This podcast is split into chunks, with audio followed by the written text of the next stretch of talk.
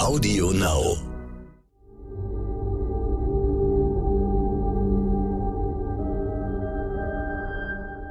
Es ist Dienstag, der 8. November. Hallo und herzlich willkommen zu einem ganz besonderen Stern-Podcast Ukraine die Lage. Wie gewohnt mit dem Militärexperten und Politikprofessor Carlo Masala von der Bundeswehr-Universität München und zum ersten Mal mit Christian Mölling, dem Forschungsdirektor der Deutschen Gesellschaft für Auswärtige Politik. Ich bin Stefan Schmitz vom Stern. Guten Morgen, Herr Masala. Guten Morgen, Herr Mölling. Einen schönen guten Morgen. Guten Morgen. Und 70 Mal haben Masala und ich hier seit März morgens über den Krieg und die Folgen gesprochen. Es war oft sehr früh, aber sonst lief eigentlich alles gut und reibungslos und wir haben uns gut verstanden. Nun übergeben Sie den Podcast an Christian Mölling. Warum tun Sie das, Herr Masala? Also wie Sie bereits gesagt haben, wir haben jetzt irgendwie seit März irgendwie 72 Folgen minus die fünf, die oder sechs, die Claudia Major gemacht hat, zweimal die Woche, am Anfang jeden Tag. Ich schaffe das einfach nicht mehr. Es ist einfach sozusagen von der Belastung her zu viel. Und deshalb habe ich darum gebeten, mich von dieser ehrenvollen Aufgabe zu entbinden. Sie sind ja in den letzten Monaten zu sowas wie dem Hauptkriegserklärer geworden und waren präsent auf allen Kanälen, haben ein unglaubliches Pensum abgespult. Immer kenntnisreich, meinungsstark. Trauen Sie Mölling den Job zu? Absolut. Ich kenne Christian, keine Ahnung, seit 15 Jahren jetzt mittlerweile. Wir haben schon einige Sachen zusammen gemacht. Ähm, er ist nicht weniger meinungsstark als ich. Er ist äh, in vielen Sachen wesentlich kompetenter als ich und ich traue ihm absolut zu, diesen Podcast weiterhin auf der Erfolgsstraße zu führen, auf der er in den letzten Monaten gewesen ist. Wir haben uns letzte Woche in Berlin getroffen. Da sagten Sie, dass Sie in dem Podcast besonders mögen, dass er schnell auf den Punkt kommt und auch nicht allzu lange ist. Was wollen Sie anders machen als Masala? Ja, das schnell auf den Punkt kommen, das muss natürlich beibehalten. Da ist Carlo natürlich die, die Messlatte, weil er einfach äh, super speedy bei diesen ganzen Sachen ist. Das würde ich total gerne beibehalten. Ich machte das Format einfach, weil es wirklich kurz und schnell und knackig sein muss. Ich glaube, das passt in die heutige Zeit, so dass man einfach äh, während des Spülmaschine ausräumens oder des Bügelns das einfach mal einmal schnell hören kann. Ähm, ansonsten glaube ich, gibt's gar nicht so wahnsinnig viel zu, ähm, zu ändern. Ich hoffe, alle Leute kommen damit klar, dass, äh, dass Carlo nicht mehr dabei ist. Und ich hoffe, die Messlatte hängt hoch, dass ich das genauso gut machen kann wie er. Dann fangen wir doch gleich mal an. Was irgendwie die letzten 48 Stunden die Debatte so ein bisschen bestimmt hat, war ja, dass die Amerikaner offenbar stärker als bislang die Ukrainer drängen, äh, Verhandlungsbereitschaft zu signalisieren und irgendwie einen Weg zu suchen, zu einem Ende dieses Konflikts zu kommen, auch mit Blick auf die ökonomischen Kosten des Krieges im Westen. Kann Zelensky das durchhalten, zu sagen, keine Gespräche mit Putin oder seinem Regime, vielleicht irgendwann mit seinem Nachfolger? Naja, also wir sehen ja, dass die Amerikaner schon seit, seit Monaten gespalten sind zwischen Weißem Haus, Außenministerium und Verteidigungsministerium, wie man mit diesem Krieg umgehen soll. Die einen sind vorsichtiger, die anderen ähm, sprechen sich sogar dafür aus, eigentlich Kampfpanzer zu liefern. Ähm, von daher äh, sehe ich da zurzeit viel mediales Tamtam. -Tam. Ich glaube nicht, dass das Weiße Haus von seiner zwar vorsichtigen, aber kontinuierlichen Linie abrücken wird zum jetzigen Zeitpunkt. Äh, denn das würde ja bedeuten, dass man sich selber quasi auch mit den Aussagen, die man gemacht hat, in den Rücken auch Zelensky in den Rücken fällt. Es bleibt die Ausgangslage für die Amerikaner. Ein unsicheres Europa hilft den Amerikanern überhaupt nicht mit Blick auf die Auseinandersetzung mit China. Ich will da nur ergänzend hinzufügen, nach dem, was wir aus den ähm, US-Medienberichten wissen, also vor allen Dingen New York Times und Washington Post, ist das ja keine ernst gemeinte äh, Aufforderung an Zelensky, jetzt wirklich in Verhandlungen einzutreten mit Putin, sondern es gilt eher darum, die europäischen Öffentlichkeiten zu beruhigen, dass halt auf dieser diplomatischen Schiene jetzt auch was passiert. Aber ansonsten gilt weiterhin zumindestens die beiden Administrationen die Unterstützung der Ukraine für ähm, sozusagen ihren, ihren Kampf, ihren Verteidigungskampf gegen äh, die russische Armee. Aber was irgendwie überbleibt als Eindruck ist, dass die westliche Unterstützung natürlich nicht an unmittelbare Bedingungen geknüpft ist, dass man sagt, die Ukrainer müssen selber sagen, wann sie verhandeln, aber alles gilt in Grenzen. Das gilt vielleicht noch für diesen Winter, fürs nächste halbe Jahr, aber das ist ja keine Ewigkeitsgarantie. Nein, das ist keine Ewigkeitsgarantie und äh, wir haben ähm, heute die Midterms ähm, und da müssen wir gucken, was sozusagen dabei rauskommt und wie, ob die Republikaner ihre Position, die ja bislang darin bestand, sozusagen die beiden Administrationen in der militärischen Unterstützung äh, zu unterstützen. Ob die sich graduell oder radikal verändern wird, das ist eine der Fragen. Das zweite ist natürlich noch immer, ich sage jetzt mal, die, die europäischen Befindlichkeiten. Und da sieht man halt, dass äh, der Druck auf Regierungen, jetzt hier sozusagen ähm, zu diplomatischen Lösungen zu kommen, und zwar jetzt, sehr groß ist. Ich glaube, gestern kam eine Umfrage raus, wo zum ersten Mal ähm, nicht mehr eine Mehrheit der Deutschen Waffenlieferungen, also weitere Waffenlieferungen äh, befürwortet, sondern eher auf die diplomatische Karte setzt. Also ich glaube, das Problem ist momentan Europa. Das Problem ist weniger noch die USA als Europa. Ja, ich glaube, da sieht man, dass, dass Kommunikation in diesen Zeiten unheimlich schwierig ist, weil man, man adressiert automatisch ganz viele unterschiedliche Öffentlichkeiten und die reagieren ganz unterschiedlich in dem Augenblick. Ne? Das ist, glaube ich, nicht die intendierte äh, Lösung, dass wir jetzt darüber reden, dass wir morgen oder übermorgen, ich übertreibe jetzt ein bisschen, Friedensverhandlungen einleiten. Es bleibt ja dabei, dass diese Friedensverhandlungen überhaupt gar keine Grundlage haben.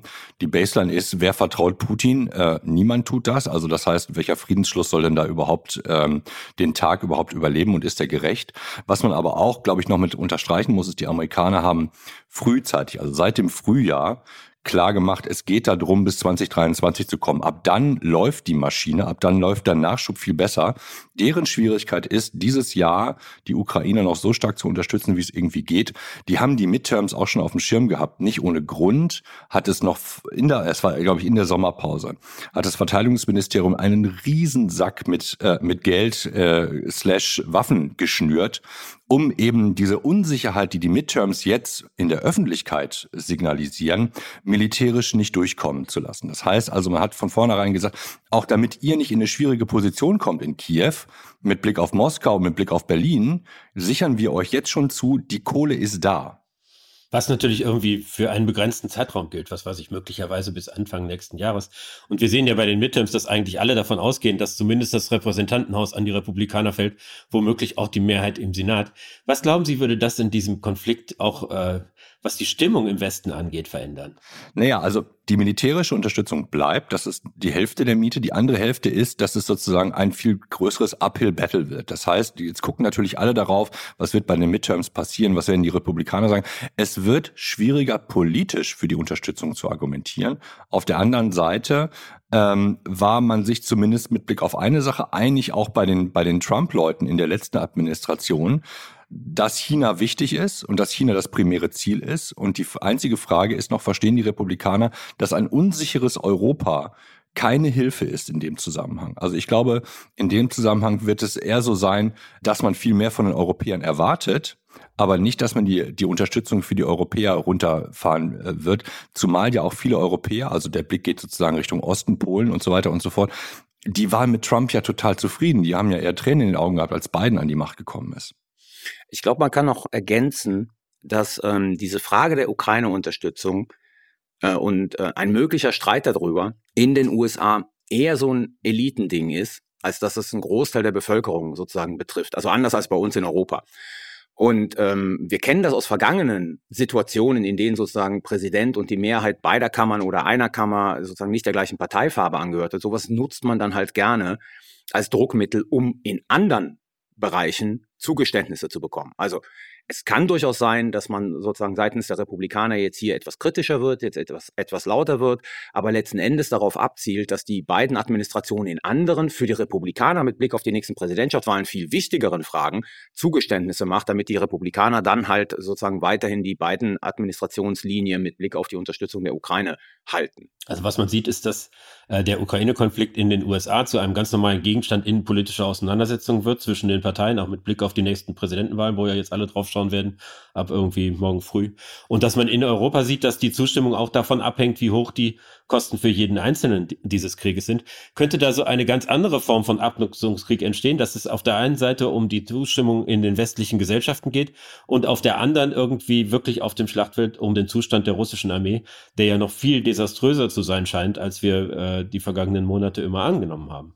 Also mein Punkt ist, das haben wir ja oftmals hier diskutiert, das ist Teil von Putins Strategie. Putin braucht diese taktische Pause. Wie die jetzt aussieht, ob die wetterbedingt ist oder ob die sozusagen bedingt ist durch die Eröffnung von Verhandlungen, das sei mal dahingestellt, aber er braucht diese taktische Pause, um den Versuch zu unternehmen, das heißt nicht, dass es ihm gelingen wird, die massiven Probleme, die die äh, russische Armee noch immer in der Ukraine hat, um die einigermaßen in den Griff zu bekommen. Und deshalb zielt er halt sozusagen, also hofft er sicherlich auf die Midterms, zielt auf die ähm, Problematik in den westeuropäischen oder ja meistens westeuropäischen Staaten, also das heißt die, die Erschöpfung dort der Bevölkerung und auf das Wetter, das ihm erlauben wird, sozusagen hier Kampfpausen einzulegen.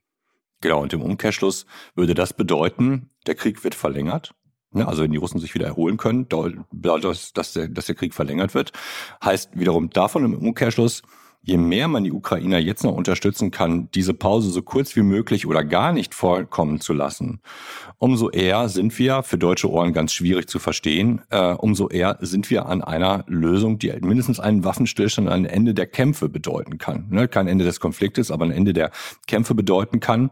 Dafür muss man aber dann, dann wirklich auch sagen, die Geschwindigkeit und den Druck aufrechterhalten, den wir jetzt haben. Und das sieht zurzeit eben gerade nicht so wunderbar aus. Auch weil die Bundesregierung, aber auch andere Akteure äh, in Europa es in den letzten Monaten verpasst haben, die Grundlagen dafür zu schaffen. Ne? Also Munition, Nachschub, alles das ist nicht da. Die Ukrainer brauchen dummerweise möglicherweise auch eine gewisse Pause oder aber ein besseres Nachschubsystem von den Europäern. Das ist halt der kontroverseste Punkt der Debatte, wo sich ja auch alle hinreichend eingegraben haben in den letzten Monaten. Das ist ein, äh, wenn man jetzt in, auf, den, auf den militärischen Konflikt im Moment sieht, äh, dann ist, besteht er ja zu einem nicht unerheblichen Teil darin, dass äh, die russischen Streitkräfte die Infrastruktur der Ukraine zerstören, dass sie die Wasserversorgung angreifen, dass sie dafür sorgen, dass die Leute nicht heizen können, dass sie eigentlich das Leben unerträglich machen. Und nun äh, wird es kalt werden und es gibt schon Warnungen vor Hungersnöten. Kann man auf diesem Weg einen Krieg gewinnen? Das hängt vom Widerstandswillen der Bevölkerung ab. Also man kann diesen Krieg gewinnen, wenn man sozusagen den Widerstandswillen des, der, der ukrainischen Bevölkerung bricht.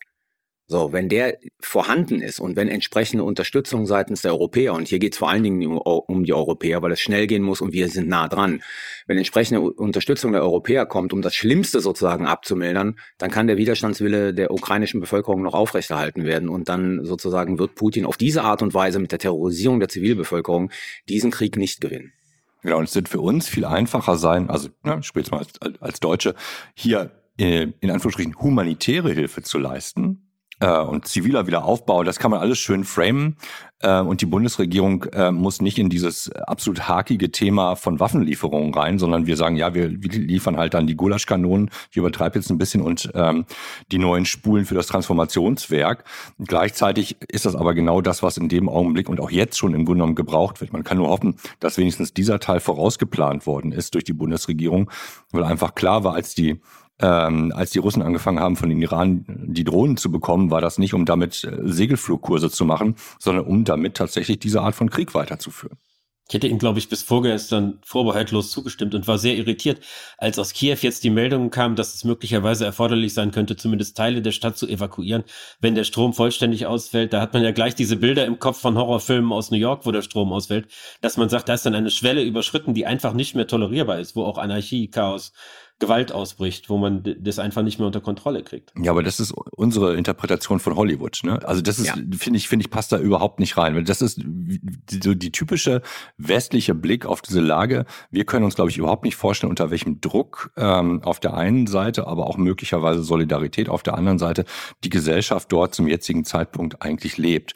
Und da jetzt aus einer westlichen Sicht so eine künstliche Schwelle einzuziehen, finde ich, wissen wir nicht, ob das überhaupt tatsächlich eine, eine Option in dem Zusammenhang ist. Ne?